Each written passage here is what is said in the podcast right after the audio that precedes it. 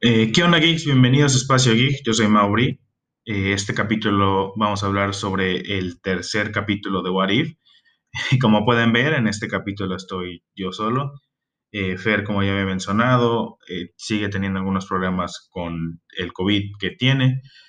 Eh, pero no se preocupen, él está bien, está descansando su voz y estoy seguro que la siguiente semana estará con nosotros pero a mí me toca hablar de hablar con ustedes sobre este capítulo que la verdad estuvo muy bueno.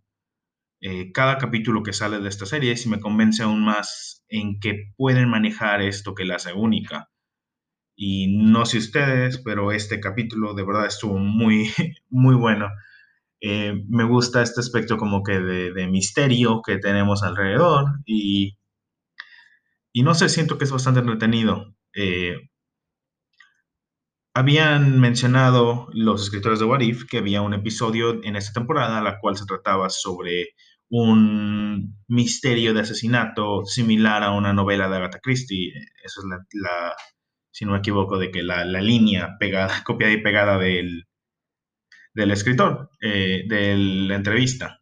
Eh, y creo que este es este capítulo, porque pues se basa mucho en este misterio de quién está haciendo esto. Eh, el capítulo se llama ¿Qué hubiera pasado si la Tierra hubiera perdido a sus héroes más poderosos? Eh, los Vengadores, los héroes más poderosos de la Tierra, es como se les llama, creo que ya lo, ubican, hubo una caricatura muy buena con ese nombre y es como lo usualmente los promocionaba Marvel en el pasado. Ahorita ya nada más no lo necesitan porque pues las películas y el MCU es tanto éxito que, que uno dice los Vengadores y inmediatamente sabes de quién hablas. Eh, y eh, verdaderamente siento que fue un... Está, este capítulo está situado en un, en un momento muy interesante del MCU y siento que eso es lo que lo ayuda a, a ser tan interesante. Eh, para los que no sepan, eh, los fans del MCU habían notado, y ya estaba más o menos confirmado por el estudio, que varias películas que hacían como de que, que, venían antes de The Avengers o Los Vengadores ocurrían en un tiempo muy cercano de muy cercano, o sea, muy corto. ¿A qué se refiere? Eh, se crea esta idea de que Iron Man 1, Thor, la primera, El Increíble Hulk con Edward Norton, antes de que cambiaran a Mark Ruffalo para Avengers, y, y las, las, escenas finales o postcréditos de Capitán América, el primer Vengador, todas ocurren donde descongelan a Steve Rogers. Todas ellas ocurren en una sola semana. Este concepto se le conoce como uh, Nick Fury's Big Week o Fury's Big Week, o en español se llama La Gran Semana de Nick Fury o La Gran Semana de Fury. Y pues era un concepto que los fans ya sabíamos o teníamos la idea, y creo que ya estaba básicamente confirmando que ese era el caso, pero nunca habíamos tenido este, esta confirmación por parte del estudio, o creo que es el primer, la primera propiedad del MCU que explora que el hecho de que todos estos ocurrieron en la misma semana, eh, fuera de las propias películas, pero pues en ese caso eran su propia cosa individual. Y pues, ajá, o sea, esta es la primera vez que vemos que somos expuestos al hecho de que tantas cosas ocurrieron en una sola semana para Nick Fury. Y vemos una versión alternativa. Y como he dicho, creo que esta es la versión más interesante de todos los capítulos. Un poco deprimente, tengo que, admitir, porque pues ya nos habíamos encariñado. Eh, sobre todo porque en los, una de las primeras escenas que vemos es la muerte de Tony Stark y era la primera vez que desde Endgame que habíamos visto el regreso de este personaje y tiene creo que una frase, una oración, un, un momento de diálogo a lo mucho antes de que pues inicie el misterio de quién está matando a los Vengadores. Eh, vemos como, algo que me gusta es que volví a ver las escenas de, que hacen referencia a esto en What If y se nota que agarran mucho del detalle. Vemos como, por ejemplo, el el envenenamiento de Tony Stark al cual fue expuesto en Iron Man 2, que si no se acuerdan, eh, Tony Stark estaba sufriendo de un envenenamiento porque el, su reactor ARC le causó, lo estaba matando y tenía que encontrar una manera de cómo hacerlo y eso lo lleva a cambiarlo. Eh, la historia corta. El chiste de esa película es que Iron Man estaba siendo envenenado por su propia armadura y reactor. Y lo vemos este aspecto de él eh, cuando le están inyectando la cura, que Natasha lo hace sin pensarlo, creyendo que era la cura nada más, y vemos como algo le pasa a Tony y termina muriendo por esto. Natasha termina siendo arrestada y pues desde aquí las cosas inician a cambiar. La Tierra ha perdido uno de sus mejores héroes antes de que siquiera pudiera crecer como persona. Lo que el Watcher menciona, igual algo que es importante recordar, que creo que fue muy interesante, es que al ponernos en esta etapa donde los Vengadores no han iniciado, muchos de ellos están en un periodo bastante interesante para su historia. Por ejemplo, Hulk sigue siendo un monstruo perseguido por el gobierno en lugar de una figura moderadamente celebrada y temida que vemos luego. Eh, y Tony sigue siendo su Tony, el Tony de Iron Man 2, nunca tuvo momento para crecer y dominar a sí mismo. Y pues algo que es bastante triste si te pones a pensarlo es que eh, la última vez que vio a Rhodey y a Pepper fue cuando estaba ebrio y se peleó con los dos. Y cuando Rhodey se va con la armadura, con su armadura, para este punto ya debería tener su armadura de War Machine. Y yo pensé que eso iba a tener un factor, pero hablaremos de eso un poco más adelante. Pero no, eh, simplemente es una mención, no se metan tanto en eso, lo cual creo que ayuda a la historia, pero al mismo tiempo hubiera sido interesante ver qué haría Rhodey ahora que él es el único con armadura de Iron Man después de la muerte de Tony. Pero bueno, continuando, vemos, vemos una réplica de la escena de elevador, o mínimo a mí me dio esas vibras, porque tenemos a Crossbones Romlo antes de que se, antes de que se quemara entero en Winter Solid, en el Soldado del Invierno y a Natasha siendo rodeada por agentes de Shield y se libera y empieza a pelear contra ellos. Y bueno, lo que y bueno, se libera y está en, un espacio cerrado y todo. Y Natasha demostrándonos porque es digna de ser una vengadora. Em, creo que fue un buen, no, yo creo, una buena referencia al, al soldado del invierno y creo que estaba padre. Funciona bastante, bastante bien. Em, ¿Qué más? es que tantas cosas pasaron en este capítulo que de verdad estuvo muy, estuvo muy bien. Cada segundo era mucho más, estaba muy padre. Vemos como Coulson ahora está en el perímetro de la caída del martillo y eh, que vimos en Thor. Y pues Shield está protegiendo y no sabe qué onda. Y luego llega Thor. Y pues Thor, el no digno, en ese entonces. Sé que hay otro capítulo de What If que se gira en torno a Thor. No sé si sea él en la Tierra o algo de ese estilo, o si es en el mismo periodo de tiempo, pero sería, sería interesante ver cómo cambian eso. Eh, no sé muy bien de qué se trata ese capítulo, lo sabremos más adelante, pero ajá. La idea es que habrá otro capítulo que se enfoque en Thor y pues tiene sentido porque em, el Thor que vemos en este capítulo no dura mucho. Eh, vemos a Hawkeye, vemos una mención del agente Johnson, el cual, para los que no sepan, fue referenciado en algunas ocasiones en la primera película de Thor, mencionan su nombre, en un cómic oficial de la Semana Grande de Nick Fury, del MCU, se menciona que ellos eh, fueron atacados por el destructor luego, el agente Johnson, y también, si no me equivoco, fueron un extra en la primera película de Los Vengadores, en las entrevistas, donde ya se había tomado sus vacaciones, lo entrevistan porque estaba en la, en la batalla de Nueva York. Y pues siento que fue una muy bonita mención. Ah, igual es una de las lugares que Thor golpea en este capítulo y en la original. Entonces, yo, yo, yo, yo siento que fue un buen guiño un buen recuerdo. Me encantó, me encantó volver a ver a Coulson en una, en una propiedad oficial del MCU. Em, lo he visto en Agents of Shield, pero pues no es de que el mismo sentimiento, lo siento a los fans de Agents of Shield, pero es que para mí no se siente muy similar y no estoy diciendo que no esté buena la serie, sino es, es muy diferente ver a Coulson en Agents of S.H.I.E.L.D., donde sabes que probablemente no tenga mucho contacto con otras, otras cosas del MCU, a verlo aquí, volviendo a interactuar con Nick Fury, volviendo a interactuar con los Vengadores y, y todo esto que considero bastante padre. Y siento que hicieron un buen trabajo de mantener a Coulson, de que como la luz, la, el, el la comedia de este capítulo creo que es la mejor poner. Porque al ser un capítulo muy serio, con la muerte de tantos personajes que ya hemos amado, pues obviamente necesitamos un poco de, de, comedia. Hubo un momento el cual no me gustó de Coulson, eh, en el cual se pone a leer el cadáver de Thor, eh, después de que Hawkeye eh, suelta su flecha. Y pues siento que fue un poco, no le entendí el chiste. O sea, el chiste es que Thor huele bien, sí, pero pues es un cadáver.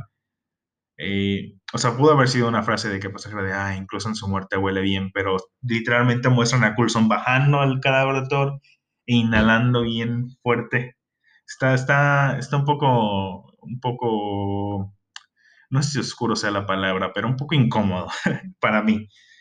Puede que a ustedes les haya dado risa, pero a mí yo no le encontré mucho la gracia fuera del hecho de ver que Coulson se viera raro. Eh,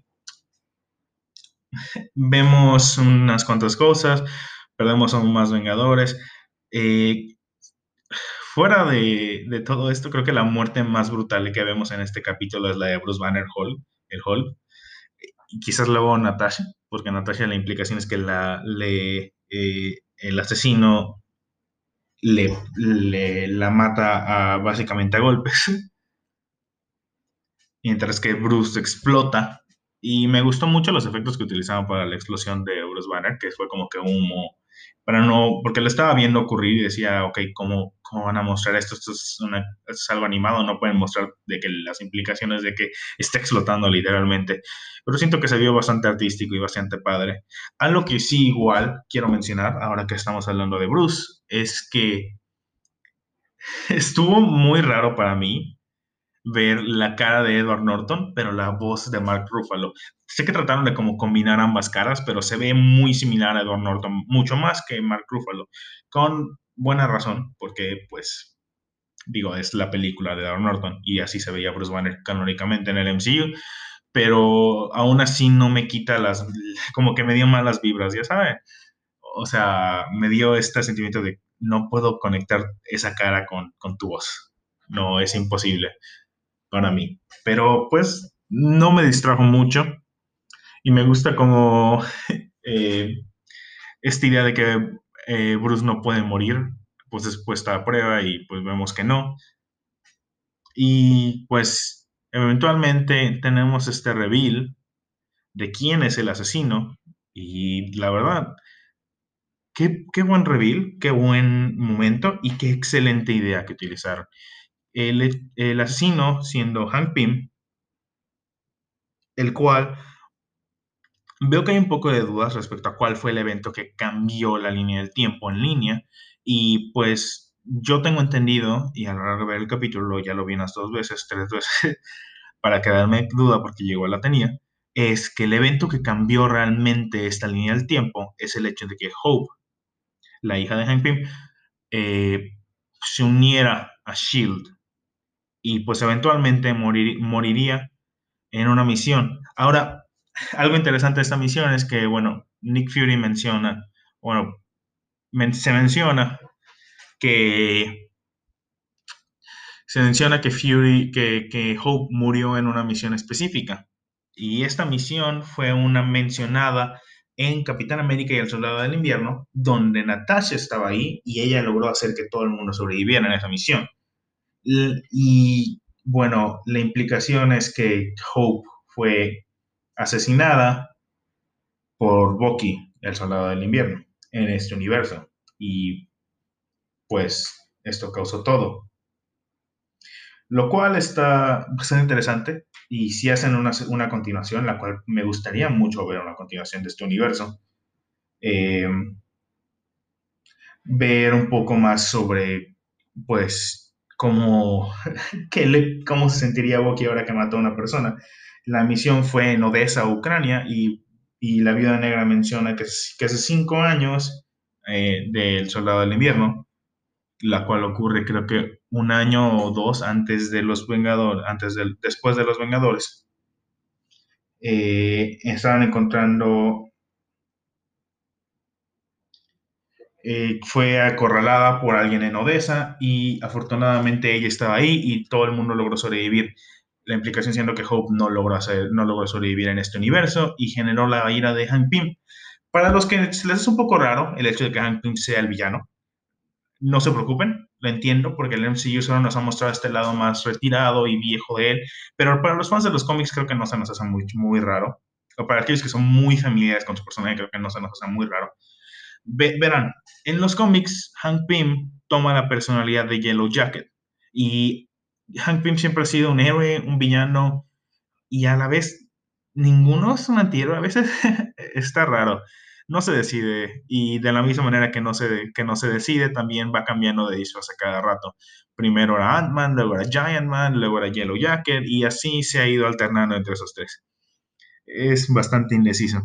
El chiste de Hank Pym como personaje es que es una persona sumamente emocional y sumamente rencorosa.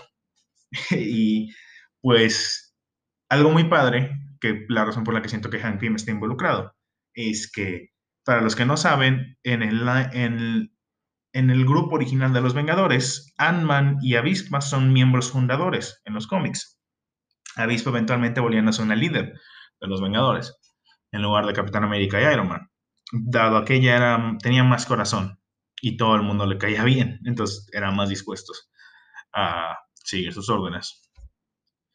Y siento que es una buena manera de referenciar esto, al involucrar tanto a, a y Wasp en esta escena.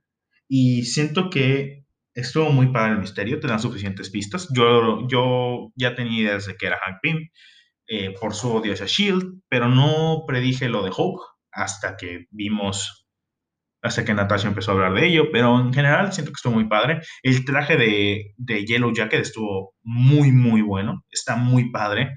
Me gusta un montón el diseño que utilizaron, que tiene el casco de Iron Man, de Ant-Man clásico, perdón. tiene el casco de Ant-Man clásico, pero amarillo, y se ve muy similar al Yellow Jacket de los cómics. Eh, y, siento que es una buena manera de mostrar a Hank Pym siendo sangriento. Em, eh, mencioné un poco antes la, la, la serie animada de Los Vengadores, los héroes más poderosos del planeta. Y en esa serie, igual Hank Pym toma el nombre de Yellow Jacket y se vuelve un villano por un tiempo. Igual da un discurso muy similar. Y, siento que este capítulo hace tributo a algo que para los que no recuerdan, dentro del canon del MCU, Hank Pym eh, llevaba trabajando como operativo de SHIELD junto con Janet, su esposa, eh, por bastante tiempo durante toda la Guerra Fría. Él impidió bastantes crisis nucleares. Entonces, él es una persona sumamente experta y, si, y sobre todo, como este capítulo nos demuestra, es un asesino profesional eh, que hemos visto. Y, eso me hace, y eso se me hace muy padre porque ahora que vemos qué potencial tiene esto como, pues como asesino, hacen más especial a Scott y a Hope en la, en la línea canónica del MCU, porque les da, nos da a entender que a pesar de que tienen todo este poder, pues deciden tratar de utilizarlo de maneras más letales. Y, siento que eso está padre. Igual me gusta mucho el final, cómo le dan. Siento que todos los What hasta ahora, bueno, todos los What hasta ahora, no siento si está pasando, acaban como que en un pequeño cliffhanger. O acaban en un punto donde te hace preguntar, ¿y qué sigue? ¿Qué, qué va a pasar en este universo? No sé, sé que no se van a segunda temporada, Fernando y yo lo hemos hablado eh, antes en el podcast, pero me pregunto mucho, me pregunto si serán que quieran continuar algunos de estos universos en la siguiente temporada, o será que tengamos alguna clase de continuación dentro de esta misma, o alguna conclusión al final, no lo sabemos. Eh, en esta lo que vemos es que Capitán América, Steve Rogers, fue congelado y porque el, el, horario de Fury fue acumulado en esta semana, pues no lo logró descongelar hasta después. Vemos que Loki toma el control de, los, de, de, todas las naciones, de la Tierra en general, con la fuerza de Asgard, ahora que él es el único príncipe después de la muerte de Thor. Quiero mencionar que me hubiera parecido mucho más padre o interesante si Loki hubiera, se hubiera unido a los Vengadores, ahora que tiene Asgard para él, para que quiere Midgard. Él es el único heredero de Asgard siento que hubiera sido interesante, pero igual entiendo por qué hicieron lo de conquistar eh, Midgard, eh, entiendo por qué. Pero me hubiera gustado ver un equipo de Vengadores siendo conformado por Loki, Capitán América, Capitana Marvel, Rhodey, a lo mejor un nuevo modelo de Wasp, quién sabe. o alguna manera de utilizar su modelo de, Ant-Man, de, de, modelo de Yellow Jacket para ser un héroe en, no sé, cualquiera como un operativo de Shield. Y a lo mejor incluso Romlo en Crossbones podría haberse vuelto una de las partes de los Vengadores, lo cual hubiera sido interesante ver si en este universo sí es un traidor de Hydra o no, como en el, como en el MCU original. Siento que tienen bastante potencial en esta línea del tiempo para ver un futuro equipo de Vengadores, pero me hubiera gustado que metieran a Loki a este equipo, como Thor lo fue, porque ya no necesita conquistar Midgard, la única razón por la que lo hizo es porque pues Thor estaba ahí, a Thor le caía bien, y no sé, siento que hubiera sido mucho más interesante que lo que dijera soy, soy básicamente Rey Asgard en un futuro. Ya no me importa. Protegería a Midgard, sí, porque se me hizo divertido atacar a Hank Pym. Siento que hubiera sido mucho más interesante, pero pues lo que nos dieron no está mal y sí se me interesaría ver de que el Capitana Marvel ah, y Steve Rogers peleando juntos con la ayuda de Nick Fury y Coulson al resto de Asgard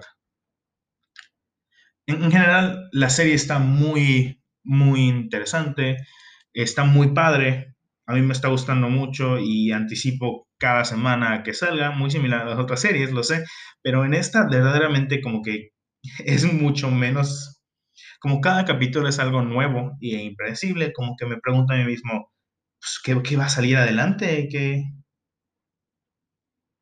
qué sigue? Eh, ¿Qué va a tocar? Y qué, cosas nuevas vamos a explorar del MCU.